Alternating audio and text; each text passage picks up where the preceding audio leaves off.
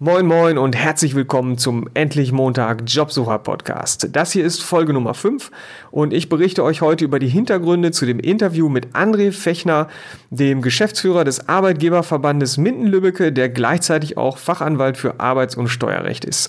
Und äh, ja, auch wenn seine aktive Tätigkeit als Personalchef eines großen Mindener Unternehmens schon ein paar Jahre zurückliegt, ist er trotzdem ähm, mit diesen Voraussetzungen, die er da mitbringt, ein super spannender Gesprächspartner für das Endlich Montag Podcast. Ähm, und dazu kommt noch, dass er im Moment bundesweit als Vortragsredner unterwegs ist und sein Thema ist die Arbeitswelt der Zukunft. Ja, darüber erfahrt ihr was in dieser Episode.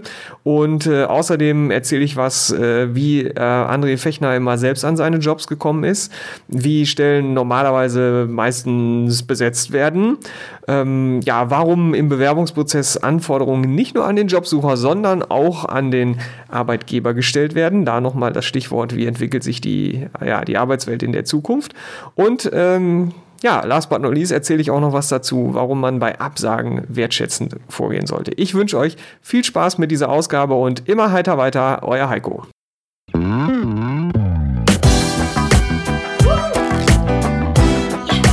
Endlich Montag.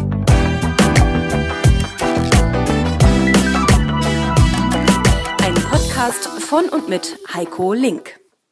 André Fechner war mal Personalchef eines großen Minderunternehmens, äh, Rose und Krieger, und hat äh, ja, in dieser Rolle über 1000 Vorstellungsgespräche geführt und da natürlich einiges an Erfahrung auf dem Tacho in Sachen Bewerbungsprozess, Vorstellungsgespräche. Und äh, ja, das liegt mittlerweile sieben Jahre zurück und trotzdem ist er natürlich ein super, super spannender Gesprächspartner für mich und ich habe mich auch echt gefreut, dass André mitgemacht hat denn er ist Geschäftsführer des Arbeitgeberverbandes Minden-Lübbecke, wie ich schon gesagt habe.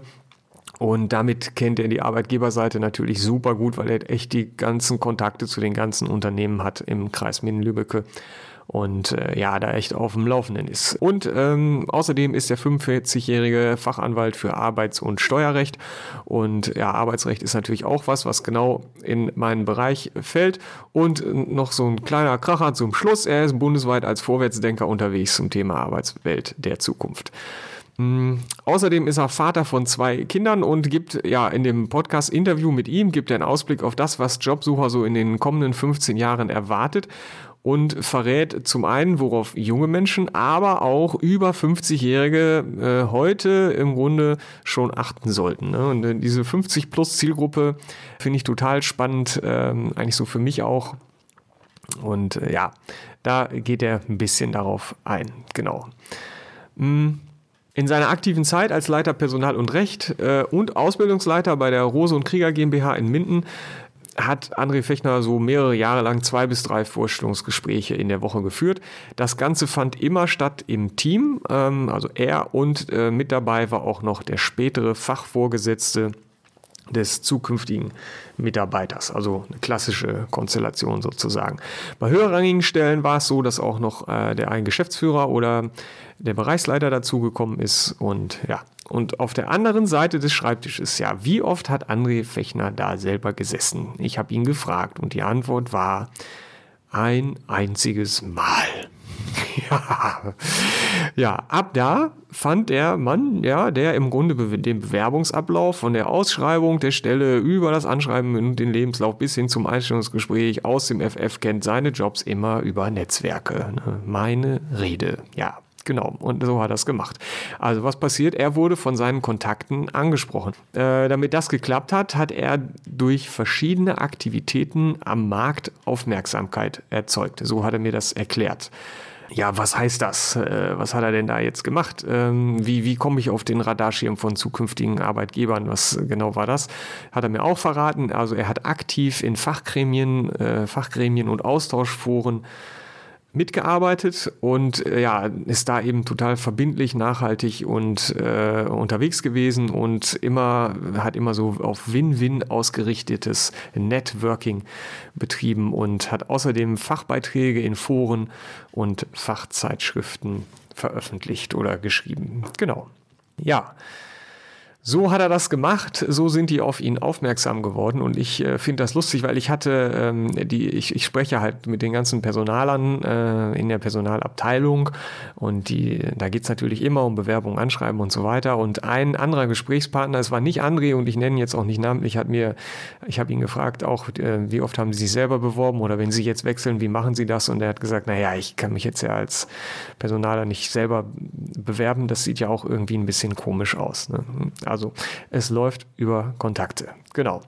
Ja, mm, wenn jetzt ein Jobsucher den klassischen Weg wählt, also, auf, also eine Bewerbung schickt auf eine Stelle im offenen Arbeitsmarkt, dann ist das mit dem Standardanschreiben natürlich nicht so richtig gut zu machen. Ähm, André Fechner hat mir gesagt, die Nase vorn hat derjenige, der nach einer Vorabrecherche einen individuellen Aspekt in seine Bewerbung hinein, hineinbringen kann.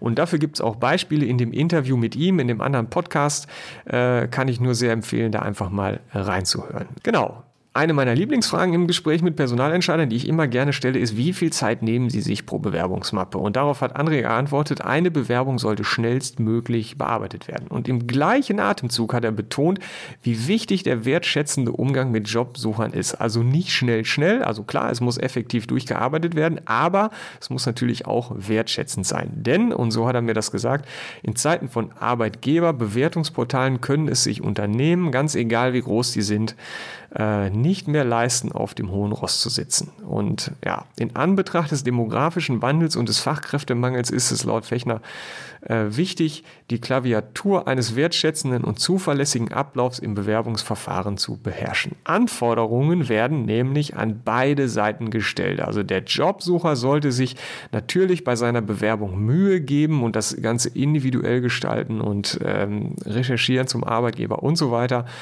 Ganz klare Sache.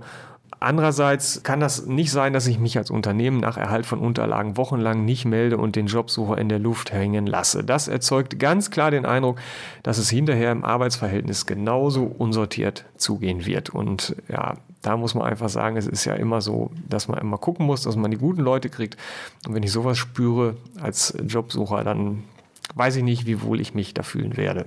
Ja, André Fechner hat gesagt, die Ausstrahlung, die die Handhabung des Bewerbungsprozesses auf dem Arbeitsmarkt hat, sollten Arbeitgeber nicht unterschätzen. Genau. Ja, aber wie sieht es denn aus, wenn eine Stelle zu besetzen ist? Ähm, denn die landet nicht automatisch und sofort in Form einer Ausschreibung im offenen Arbeitsmarkt. Denn generell ist es so, dass als allererstes mal intern geguckt wird, ob es einen geeigneten Kandidaten gibt. Und das ist eine Erfahrung, die ich auch mache, wenn ich äh, Seminare mit Jobsuchern mache. Dann äh, konstruiere ich immer so eine Gruppenarbeit in so einer konstruierten Situation. Stellt euch vor, ihr seid in einem Team ähm, und jemand hat aus dem Team hat im Lotto gewonnen. Der ruft montags an, sagt, ich habe Samstag gewonnen, ich bin jetzt schon auf Malle, hab mir die Finca ist alles schon klar, ich komme nicht wieder und ihr braucht schnell jemand Neues und ähm, das soll jemand Gutes sein. Es soll schnell gehen und die Suche soll wenig kosten. Und dann ist eigentlich immer die erste, die erste Aktion, wir gucken intern, ob es jemanden gibt, mit dem wir die Stelle besetzen sollen. Also Jobsucher wissen das. Ne? Die würden das genau so machen. Und das ist immer der erste Schritt eigentlich, oder ganz oft, nicht natürlich nie immer, aber es ist halt ganz oft der erste Schritt, intern zu gucken. André Fechner meint, die ideale Neubesetzung ist ein Auszubildender, der seine Lehre gerade abgeschlossen hat und den man dann auf Spezialthemen weiterentwickeln kann. Denn das hat den Vorteil, dass durch dieses Nachrücken keine Lücke an einer anderen Stelle im Unternehmen entsteht, die ja dann auch wieder im Idealfall intern gestopft werden kann. Ne? Und dann ist immer, ich suche noch einen und noch einen und noch einen. So. Manchmal ist es so, dass eine Firma bis zur Neubesetzung einer Stelle noch Zeit hat. Zum Beispiel, wenn jemand in Ruhestand geht, das ist absehbar, oder wenn es eine längere Kündigungsfrist äh, gibt, die irgendwie eingehalten, einzuhalten ist, eingehalten wird. Und in dem Fall äh, kann es so sein, äh, dass halt der noch zur Verfügung stehende, aber dann ausscheidende Mitarbeiter sich zum Beispiel einen Zeitarbeiter angucken kann. Ne? Da war er wieder, der Zeitarbeiter, ne? über den ich jetzt schon öfter mal was gehört habe.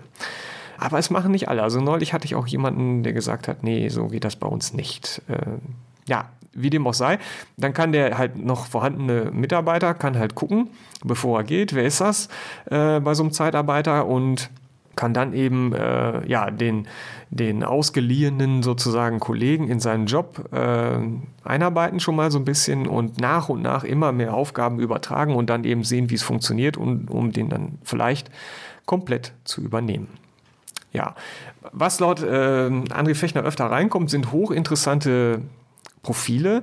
Das ist wohl keine Seltenheit, aber was öfter vorkommt, ist, dass halt interessant, äh, wie die Bewerber sind, ähm, die Profile leider nicht zu der Stelle passen, die gerade aktuell ausgeschrieben ist. So und gut beraten ist äh, ein Unternehmen, äh, damit jetzt, wenn eine Absage erfolgt, das wertschätzend zu tun und sich gleichzeitig darum bemühen, zu bemühen, den Kontakt zu halten. Denn äh, wenn der Bewerber damit einverstanden ist, dann kann das Unternehmen die Unterlagen genau wie bei Initiativbewerbungen auch zurücklegen und vielleicht zum späteren Zeitpunkt nochmal darauf zurückgreifen. Und wenn der Absender dann immer noch oder vielleicht auch, wenn es nicht so gut gelaufen ist, schon wieder auf der Suche ist oder je nachdem, wie lange das so dauert, dann äh, kommt die Zusammenarbeit vielleicht doch noch zustande. Und das ist dann eigentlich eine ganz schöne runde Sache. Ja, welche Schritte unternommen werden und wie viel Zeit so ein Personalentscheider in die Suche investiert, das kommt immer so ein bisschen auf die Stelle an. Ähm, bei Rose und Krieger war das zum Beispiel so, äh, dass es, also jetzt nochmal ein paar Jahre zurückgedreht, die Zeit, ne, dass es ähm, auf einen Ausbildungsplatz zum Industriekaufmann zum Beispiel oder auf eine Stelle als Sachbearbeiter im Einkauf so ungefähr schon mal 50 bis 60 Bewerbungen gab. Bei spezialisierten äh, Positionen dagegen, also wie zum Beispiel Industriemechaniker mit CNC-Kenntnissen, kam es auch schon mal vor, dass sich gar keiner meldet. Äh, dann muss das Unternehmen eventuell lange suchen, improvisieren oder gucken, ob es halt irgendwelche Mitarbeiter speziell dafür weiterbilden kann.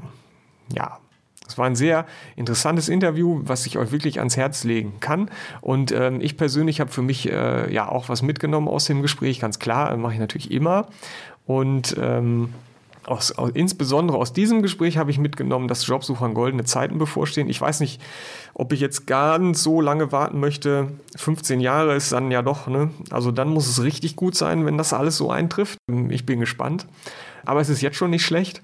Und ich nehme auch mit, dass, ähm, ja, dass es auf gar keinen Fall bedeutet, diese rosigen Zeiten, dass ich mich als Jobsucher zurücklehnen kann und darauf warten, dass mir die, die Traumjobs quasi auf dem Silbertablett serviert werden, sondern äh, wichtig ist es schon, das äh, hat André auch ganz klar zu mir gesagt, also ich muss mir Gedanken machen, was sind meine Stärken, was sind meine Fähigkeiten und ich brauche Klarheit, was sind meine Interessen und äh, im Idealfall bilde ich mich halt genau darin äh, lebenslang weiter. Und das finde ich ist das Schöne, wenn man, wenn man halt mal so eine Richtung hat, wo man sagt, dieses Thema interessiert mich, klar, da muss ich immer Weiterbildung besuchen.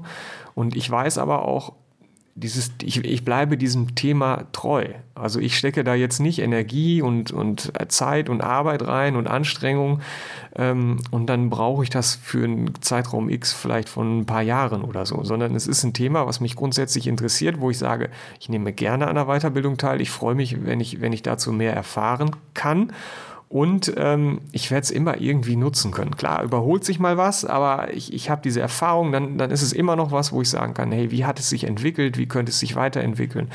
Und äh, ja, dann ist das einfach schön, äh, weil man weiß, dass, dass es halt auch nachhaltig, sich sowas anzueignen oder so. Und das finde ich, äh, ja, immer ganz toll. Na, und wenn ich das alles scharf habe, also ich weiß, äh, was meine Stärken und Fähigkeiten sind, ich habe Klarheit, was meine Interessen sind, wo ich mich weiterbilden möchte, dann muss ich mir zu guter Letzt halt einfach auch noch die Stelle suchen, bei der, ja, genau das gebraucht wird. Und das ist die Kunst. ah, okay, so schwer ist es ja gar nicht, wie wir wissen. Und äh, ich finde es total spannend, sich da auf den Weg zu machen, die ersten Schritte zu machen. Und äh, ich hoffe, Dir hat diese Episode gefallen. Vielleicht bewertest du mich bei iTunes, das wäre nochmal richtig cool. Und äh, ja, bis demnächst. Und nicht vergessen, immer heiter weiter.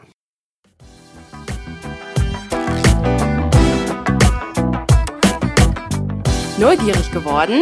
Dann gibt es weitere Informationen auf www.endlich-montag.net.